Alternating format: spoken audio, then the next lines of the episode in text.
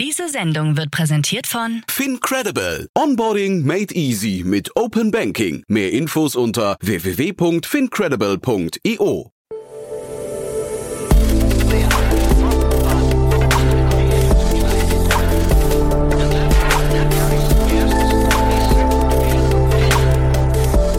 Startup Insider Daily.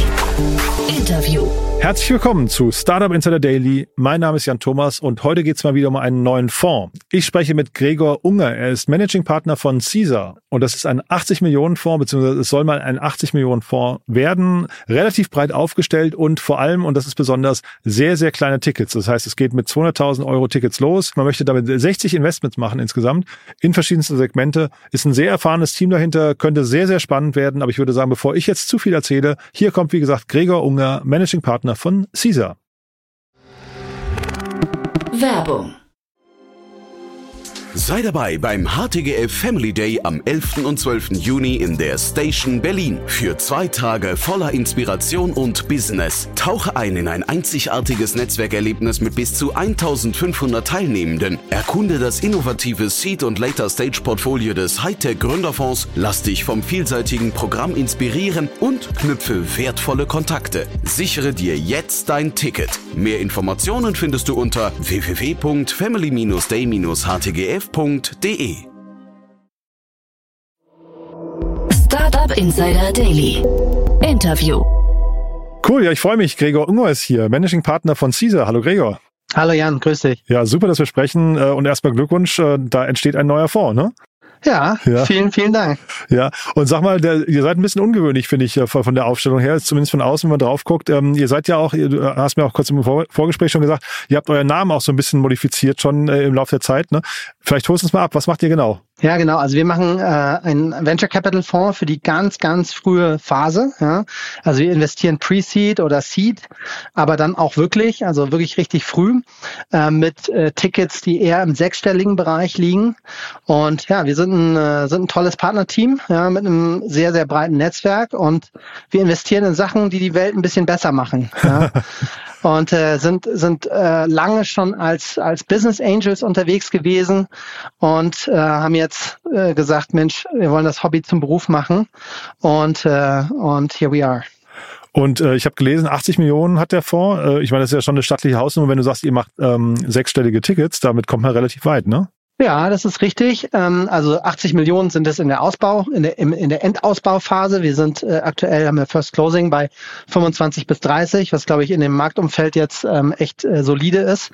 Und ähm, und wir werden äh, 60 Investments machen. Ja, so äh, ist unsere Strategie. Ein Drittel äh, des Fonds für die für die ersten Investments, zwei Drittel für Follow-ons. Ja, das heißt, kann jeder ein bisschen rechnen, aber das heißt, dass wir da mit kleineren sechsstelligen Tickets irgendwie 200 bis 800.000 ähm, im, im, Sweet Spot investieren werden. Mhm. Dieses richtig, richtig früh, was reizt euch daran? Also ich meine, das ist ja äh, auch eine hochriskante Phase eigentlich, ne? Ja, äh, vielleicht ist es genau das, was reizt. Ähm, äh, das ist irgendwie, äh, wir, wir, wir haben das äh, immer schon geliebt als Angels, ne? ähm, einfach irgendwie Bock drauf auf die ganz frühe Phase. Ähm, und ähm, ja, das ist einfach, da entscheidet sich so viel, da werden die wichtigsten Weichen gestellt. Das ist, ähm, ja, das ist irgendwie, ähm, das, das passt auch irgendwie zu uns, ja. Und äh, ja, da haben wir Lust drauf. Dann würde ich sagen, bevor wir jetzt weiterreden über den Fonds, du hast jetzt mehrfach von wir, von uns gesprochen, hast vorhin gesagt, tolles Partnerteam. Vielleicht müssen wir da mal kurz äh, sprechen, mit wem du das zusammen machst. Ja, genau. Also ich mache das äh, mit einem Partnerteam mit äh, mit der Caroline Gabor zusammen. Äh, ist eine sehr erfahrene Unternehmerin, war ähm, ja auch äh, längere Zeit mit äh, mit mir bei B bei BCG und äh, später Finlieb mit aufgebaut und geleitet und viele Erfahrung als als ja als Tech CEO in den letzten Jahren gesammelt. Und dann haben wir noch weitere Partner, die sozusagen in einer in einer ähm, ja in einer Part-Time-Rolle das machen.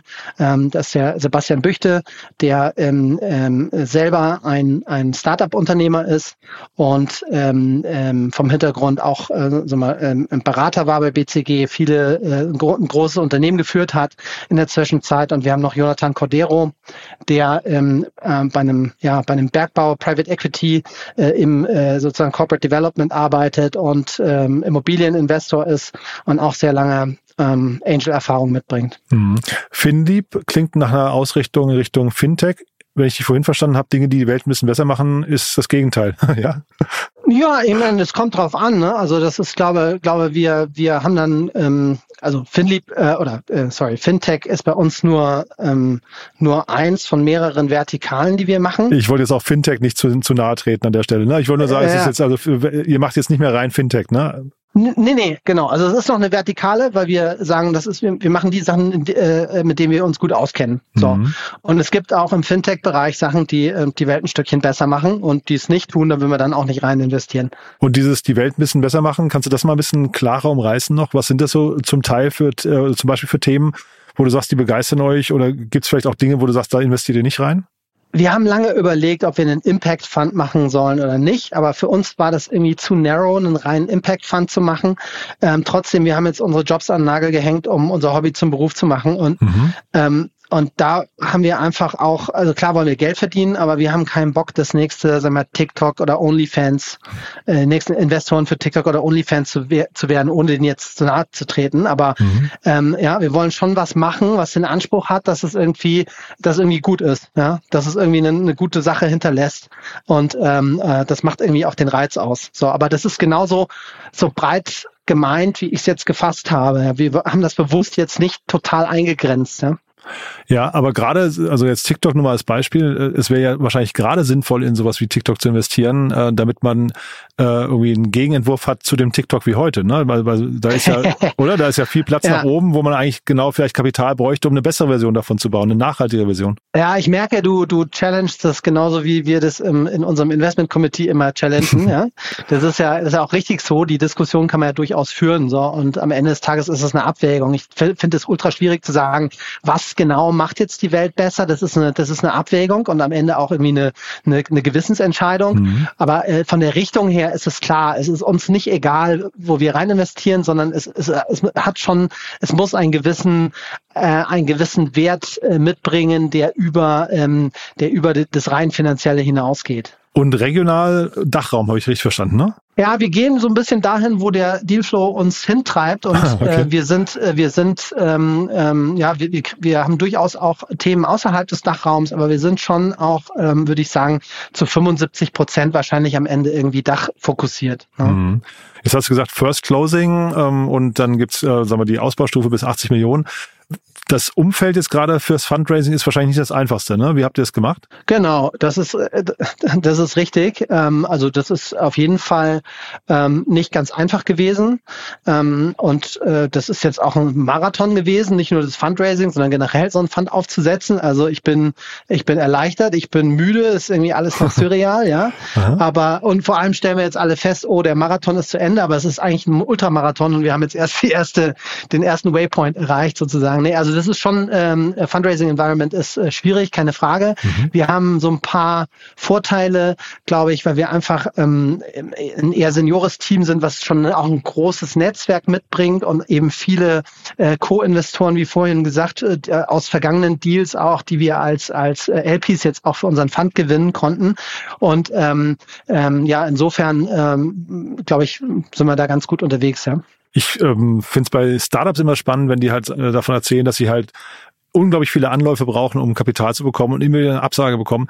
Wann ist der Zeitpunkt, dass man sagt, ähm, man lässt es jetzt lieber? Ne? Ist ja wahrscheinlich für einen Fonds in dem Moment eine ähnliche Frage, die man sich stellen muss. Wenn du sagst, es war ein Marathon, der ist aber immer noch nicht zu Ende. Ähm, kommt man da ins Zweifel unterwegs? Ja, also ähm, es ist schon, man muss schon mit sehr, sehr vielen Leuten sprechen, ne? Und äh, am Ende des Tages, ähm, äh, am Ende des Tages sind es auch, ähm, sind es auch viele, die sich das anhören und dann aus den unterschiedlichsten Gründen sagen, ähm, ich, äh, das ist mir, weiß nicht, das Ticket ist mir zu hoch oder äh, jetzt gerade nicht, komme in ein paar Monaten nochmal wieder und so weiter. Und ich glaube, mhm. das muss man alles ähm, äh, sehr professionell nehmen. Ja? Das ist ein am Ende B2B Sales Game und ähm, äh, und und wir chasen da die Leute auch nicht nicht. Ja, das macht überhaupt keinen Sinn. Also man, man unterhält sich da ganz professionell und, und macht man nochmal ein Follow-up und wenn das, wenn, wenn, wenn das auf wenig Interesse stößt, dann ist auch fein. Aber ich glaube, da ist äh, auch ganz viel ehrliches Interesse da gewesen und die Leute sind, einige Leute sind ein bisschen zögerlich oder auch einige Institutionen sind ein bisschen zögerlich äh, in der jetzigen Zeit, was ja auch völlig in Ordnung ist. Ja?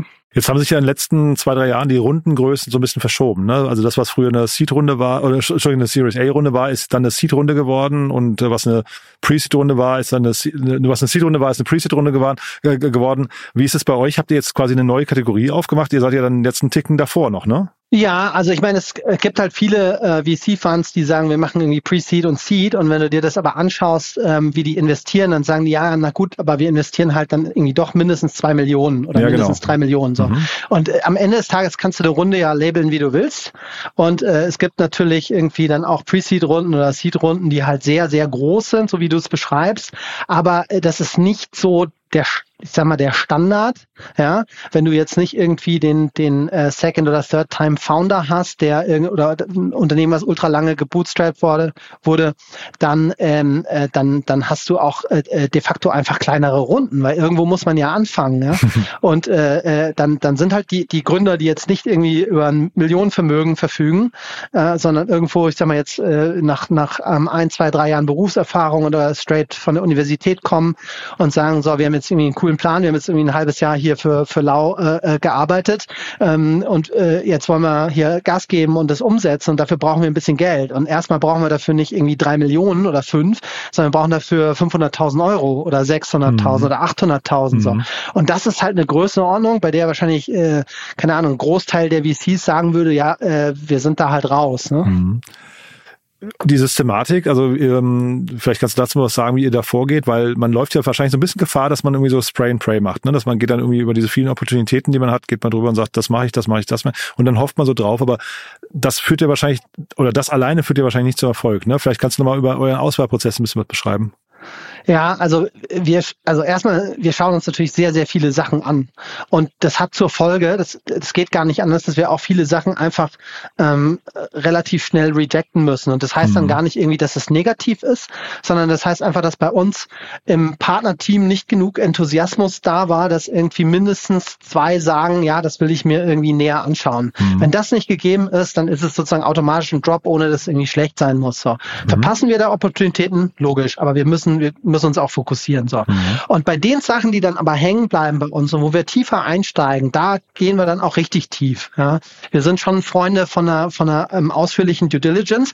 Jetzt äh, kann man sagen, ey, was kann man denn im Pre-Seed-Bereich für eine Due Diligence ja, machen? Meine nächste Frage ähm, gewesen. Ja, genau. Äh, genau, weil ja. du hast natürlich irgendwie keine, äh, keine Financial Statements und so, aber du kannst schon sehr gut eine Due Diligence machen, weil du kannst, du kannst, äh, äh du kannst äh, einfach wahnsinnig tiefe Fragen stellen. Du kannst ähm, Experten befragen. Äh, du kannst, äh, äh du kannst, wenn wenn wenn es Kunden gibt, dann befragen wir auch Kunden. Äh, ja, also gibt es ganz viele Sachen, die wir die wir äh, machen, um wirklich ähm, auch auch sozusagen so tief zu bohren, wie wie es halt irgendwie realistisch machbar ist für eine für eine Due Diligence in, in der in der Phase. Ne? Mhm. Und wenn du da mal gegenüberstellst, die meisten sagen ja irgendwie immer Team First. Ist das bei euch auch so oder also oder wahrscheinlich noch wichtiger, ne? Oder oder wie wie wichtig ist die Idee oder, oder das Marktverständnis? Ja, logisch. Also das ist, das, das ist so, man muss sich, ich finde, man muss sich da selber ein bisschen auch am, am eigenen Schopf packen, weil man tendiert dazu, dann ähm, nach dem, wenn man sich also Team kennengelernt hat und gesagt, ja, Team ist super, passt, dann tendiert man dazu, ähm, äh, sehr, sehr tief einzusteigen und das ähm, ähm, muss man sich immer wieder zurückholen. Ähm, das Team ist das Wichtigste am Ende des Tages. Ja? Mhm. Das ist, äh, ist eine Plattitüde, aber es ist eine wahre Plattitüde. Sag mal ein, zwei Punkte, an denen du das festmachst dann hinterher, weil ich meine, da sitzen jetzt einmal sympathische äh, WHUler vor dir ähm, mit, mit irgendeiner coolen Idee. Was, was genau sind die, die Faktoren, auf die du achtest? Ähm, also wir achten extrem drauf, wie stark jemand einfach, ähm, ich will jetzt mal sagen, getrieben ist, ja, und das und das auch will, ja. Mhm. Das muss schon rüberkommen, dass da einfach, dass sozusagen der der Wille, sowas durch die Tür zu drücken, der muss extrem groß sein, weil es ist sehr, sehr schwierig. Von mhm. alleine passiert's nicht. Also muss schon der Wille da sein. Ja? Mhm. Und das, das, ähm, das spürt man, wenn man sich da mit jemand länger unterhält. Ob das, ob die sagen, auf einen Slide schreiben, ja, unsere Ambition ist hier eine Milliarde Umsatz zu generieren oder ob das wirklich, ob da wirklich sozusagen, ob da der Wille da ist, mhm. das koste, was es wolle, durch die Tür zu drücken. So, das ist eigentlich die, die, die Mentalität. Ne? Und dann gibt's noch viele andere Charaktereigenschaften, äh, die, ähm, die eine Rolle spielen, die wichtig sind. Auch zum Beispiel, wie reflektiert ist jemand. Ähm, das heißt auch, wie, wie, wie wie schnell kann jemand auch sagen, okay, ich bin jetzt hier, ich bin zwar total determined, aber äh, mhm. ich habe eingesehen, dass äh, zwei Grundannahmen anders sind und ich switche sofort. Ne? Mhm. So, das ist auch eine ganz wichtige Eigenschaft. Sag mal ganz kurz, ähm, gibt es denn Vorbilder für euren Fonds? Ist das, äh, hast du da eine, äh, also wie kommt man denn auf die Idee, jetzt diesen frühphasigen Fonds zu machen? Äh, gibt es da irgendwie Modelle aus den, aus den sag mal, äh, USA oder sowas, wo du sagst, die haben das schon erfolgreich etabliert? Ist das dann sowas wie Plug and Play oder sowas in so eine Richtung? Guckt ihr da? Ja, wobei ich glaube, Plug and Play ist mehr der äh, Spray and Pray Ansatz. Ich will jetzt nicht zu nahe treten, nichts mhm. Falsches erzählen. Wir haben jetzt keinen so irgendwie, es gibt ein konkretes Vorbild aus den USA. Da gibt's ja schon mehrere, die, also wir sind ja auch nicht alleine in Deutschland in dem Space, um es ganz klar zu sagen. Ne? Mhm. Ne? Das ist aber auch einfach ein sehr, sehr großer Space. Aber wir kommen von der Logik her, äh, daher zu sagen, äh, in den letzten Jahren ist, äh, ist Venture Capital in Deutschland, jetzt mal vielleicht abgesehen von den letzten zwölf Monaten oder mhm. 18 Monaten, aber sonst Venture Capital ja ist äh, viel, viel größer geworden, als mhm. es war. Ähm, aber im, im Pre-Seed und Seed-Bereich ähm, ist es ziemlich traurig immer noch. Ja? Ist es so, ja. Es gibt ja viele neue Fonds. Ich, das wäre jetzt mein nächster Punkt auch gewesen weil es gibt viele neue Fonds. Ich hatte gerade gestern mit dem Christian Buchenau von Square One gesprochen, die ihren dritten Fonds jetzt aufgelegt haben. Der hat auch gesagt, es gibt viel Dry Powder in der frühen Phase und da hätte ich jetzt auch gefragt, also. Ja, dann definiere die frühe Phase, ne? Definiere die frühe Phase, weil wir haben es ja als Angels jetzt gesehen über ja. viele, viele Jahre, ne? Wir haben äh, ganz viele Deals gemacht als Angels, die haben wir mit anderen Angels gemacht, ne? Mit so Super Angels oder andere, so, also gibt es ja so, so semi-professionelle Angels, okay, aber keine, so. Und dann gibt's, gibt's Deals, die haben wir mit vier, fünf Angels plus eine einem mal, äh, äh, sektorfokussierten Pre-Seed-Fund mhm. gemacht. Da gibt's auch ein paar äh, tolle Funds. Ähm, aber das ist, ähm, das ist nicht so, dass du da, ähm, dass du da viel Wettbewerb hast. Ne? Das ist eher Kooperation und das spricht ja dafür, dass, ähm, dass da einfach, ähm, dass da einfach ähm, ja nicht, nicht, nicht so viele Akteure einfach sich tummeln, beziehungsweise der Space ist halt auch groß. Ne? Ihr seid noch vor eurem ersten Deal, ne? aber vielleicht kannst du was zu eurem Dealflow sagen. Ähm, wie funktioniert der? Ist der, sag mal, ist es viel Outbound momentan oder gibt es aufgrund eurer Reputation und so weiter schon viel Inbound? Ja, wir haben ähm, wir haben ja die letzten Jahre schon im Prinzip so ein Business Angel äh, Mikrofund äh, gehabt, ja, mhm. dieser Business Angels. Und ich sag mal, die Deal Engine, die haben wir eins zu eins mitgenommen. Mhm. Und äh, von daher starten wir nicht bei null, sondern wir haben halt äh, also einen, einen kräftigen äh, ähm, Dealflow, der einerseits ähm, inbound ist, aber andererseits halt viel auch über unser unser Angel-Netzwerk und VC-Netzwerk kommt. Ja, und äh, Dealflow ist, ist äh, wie ich vorhin sagte, super wichtig. Äh, und äh, wir, wir schauen uns auch alles an, auch manche Sachen auch nur kurz, aber wir haben, sagen wir so, 50 Sachen die Woche, die reinkommen, mhm. Minimum. Und jetzt, seit wir das announced haben, ist das gerade ähm, gerade relativ crazy. cool.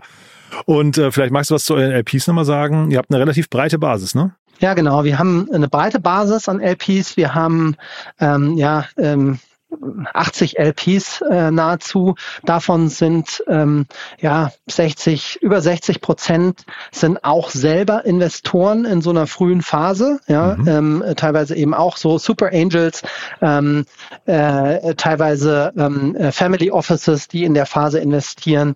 Und äh, ja, von denen kriegen wir natürlich auch viel Dealflow und wir geben halt auch viel Dealflow zurück. Und wir versuchen halt auch sicherzustellen, wenn wir uns ein Thema anschauen, dass wir dann auch zum Wohle der Founder einfach auch noch andere mit reinholen, die ähm, dann, wenn sie auch überzeugt werden, selber auch nochmal investieren können, nicht mhm. müssen, aber können. Mhm. Und äh, die natürlich für uns super wichtig sind im Rahmen der Due Diligence. Was würdest du denken, was ist euer, euer erstes Investment? Welches Segment? Wir schauen uns gerade schon sehr viele spannende Sachen an. Ähm, äh, wir haben ja äh, mehrere Sektoren. Ne? Wir haben ja, äh, wir haben ja äh, sozusagen äh, ja, alles, was irgendwie Software, AI, ist, ist ein Sektor. Dann haben wir ähm, äh, ähm, Green Tech, ähm, wir haben Digital Health und wir haben FinTech. Mhm. Und im Moment sehen wir die meisten Themen auf der AI-Seite, würde ich mhm. sagen. Mhm.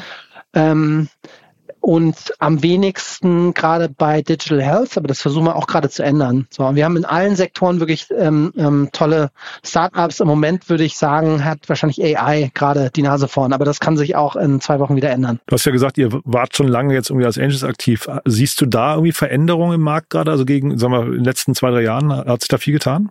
Ähm, Ja, ich würde schon sagen, es ist eine, ist eine gewisse Professionalisierung, ist da auch der Fall. Ne? Also, mhm. dass du den sozusagen den Angel hast, der jetzt irgendwie äh, das erste oder zweite Ticket macht. Ähm, das gibt's zwar auch noch, aber das sind schon, da gibt's schon immer mehr Angels, die auch wirklich ähm, sehr erfahren sind und, und die auch mit allen Wassern gewaschen sind und irgendwie das so, so semi-professionell betreiben. Das mhm. gibt's schon, ja. Und das ist auch gut so. Ja. Mhm. Das tut dem, tut dem ganzen Ökosystem wirklich gut, ja. Was fehlt euch jetzt gerade noch? Wer darf sich bei euch melden? Was würdest du sagen? Ähm, mit wem möchtest du gerne ins Gespräch kommen? Ja, wir wollen halt ganz viel sehen, ne? Und äh, was, was, was klar, was klar ist, ähm, das, das äh, ist natürlich ein Tech, äh, Tech-driven immer nur, ja. Es ist halt ein Thema, was halt auch skalierbar sein muss. Es muss halt irgendwie ein Venture Capital Case sein, ja. Wir machen jetzt nicht die, weiß nicht, die nächste äh, deutschlandweite Kette von Eisdealen, das ist irgendwie klar. Also es muss irgendwie ein, ein ähm, muss irgendwie tech-enabled äh, sein und es muss ein, muss ein Venture Case sein. Das heißt, es muss irgendwie groß werden können. Ist das wirklich klar? Also Eisdiele scheidet, also Eisdienenkette schaltet aus. Ja, das finde ich auch spannend, weil ich hätte gesagt, es kann auch ein Venture Case werden. Ja, wenn du mir sagst, wie eine Eisdienenkette tech-enabled sein kann, dann schon. Also ja, tech-enabled, da bin ich bei dir, ne? Genau, das ist dann vielleicht nochmal anders, ja. Also das ist die Voraussetzung, ja? Ja, also muss genau, sonst also so, meine herkömmliche Eisdienenkette wäre jetzt für mich kein Venture Capital Case. Da mhm. gibt's ganz tolle Private Equities und andere, die ja, wo man da Kapital für einsammeln kann, ne? Cool. Aber das heißt, also äh, ihr wollt viel sehen und ich, ich höre raus, äh, es gibt noch Platz, um zu investieren bei euch. Ja, absolut. Ja, ja wir sind wir sind da total offen. Also mit mit äh, ja mit vor allem mit Startups, aber natürlich auch irgendwie unser Co-Investoren-Netzwerk ständig zu erweitern. Mhm. Wir sind gute Co-Investoren, würde ich jetzt mal behaupten, in dem Sinne, dass wir nicht irgendwie irgendwelche Sonderlocken für uns beanspruchen oder jetzt irgendwie darauf pochen, jetzt unbedingt irgendwo im Lead sein zu müssen und so weiter. Insofern glaube ich, äh, so von der ganzen Philosophie, ähm, wir wir sind entspannt für, für, für Gründer. Ähm, äh, unser Motto äh, ne, es steht auch groß auf der Website, invest before investing. Da fragen manchmal die Leute, was meint ihr denn damit? Ne? Und das ist einfach, wir haben den Anspruch, ja, dass eben jedes, ähm, jedes Startup, mit dem wir irgendwo tiefer einsteigen, dass die halt sagen, geil, vielen Dank, ja, durch eure offene ähm, Diskussion, aber auch harte Diskussion haben wir echt was gelernt, ja. Mhm. Und wir haben echt irgendwie coole Kontakte durch euch, euch bekommen, die uns wirklich weiterhelfen, ja. Obwohl ihr vielleicht gar nicht investiert am Ende. Ne? So, mhm. das ist halt, das ist halt bei uns der Anspruch, dass jeder, der, selbst wo wir sagen, okay, das ist irgendwie ein cooles Modell, aber es ist nicht unser Modell, ähm, dass wir dann sagen, hey, wir öffnen trotzdem irgendwie unser Netzwerk und sagen, schau mal hier bei dem Private Equity oder bei, bei dem Family Office, ja, äh, oder bei dem Angel, es gibt ja viele Sachen, die wir sehen, sagen am Ende, ja, das ist halt irgendwie ein Angel Case.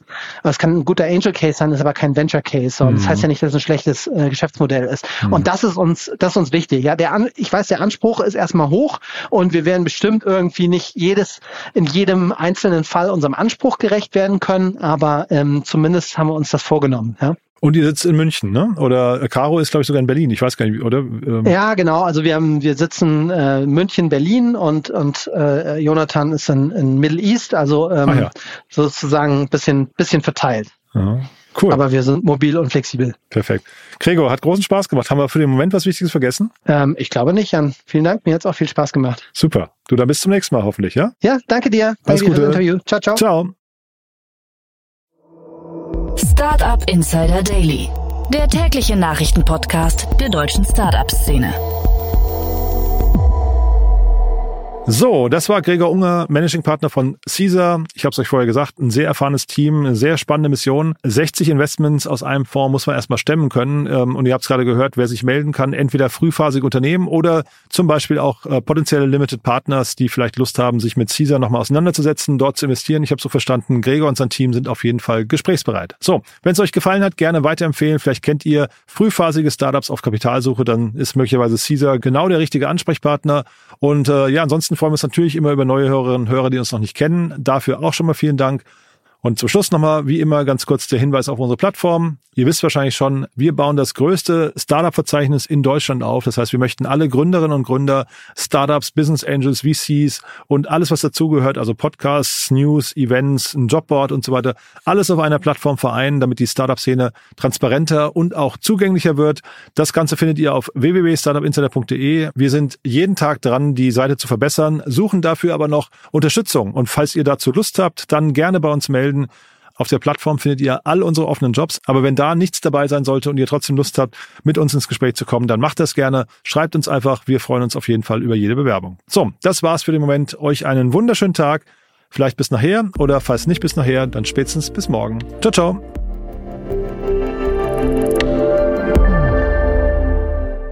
Diese Sendung wurde präsentiert von Fincredible. Onboarding made easy mit Open Banking. Mehr Infos unter www.fincredible.io.